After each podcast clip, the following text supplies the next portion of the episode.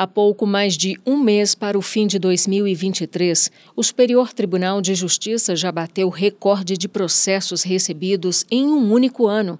Até sexta-feira, 17 de novembro, foram protocolados 419.544 processos, superando a marca histórica de 408.770 registrada em 2021.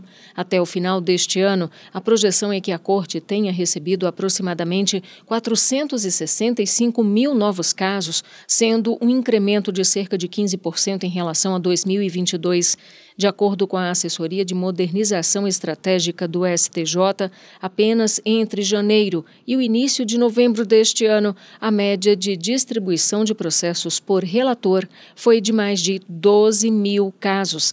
As estatísticas também apontam como principais classes processuais recebidas pelo STJ o agravo em recurso especial, o habeas corpus e o recurso especial. Como reflexo da alta carga de processos, surgem dificuldades para manter a celeridade na autuação e na distribuição, com impactos evidentes no próprio julgamento dos casos recebidos pela Corte. A busca pela melhora na gestão processual passa não apenas por soluções no âmbito legislativo normativo, mas também por esforços de desjudicialização e iniciativas que aumentem a racionalização do tráfico processual entre os tribunais do país.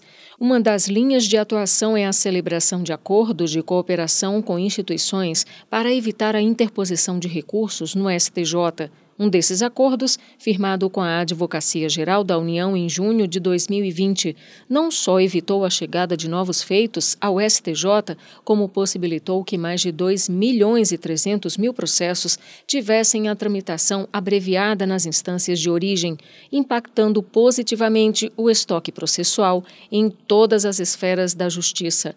Em outra frente de atuação, na esfera legislativa, uma das principais ferramentas em favor da gestão processual processual no STJ foi a Lei 11.672 de 2008, que instituiu o sistema de recursos repetitivos. Posteriormente, o Código de Processo Civil de 2015 incorporou essa técnica de julgamento de demandas de massa.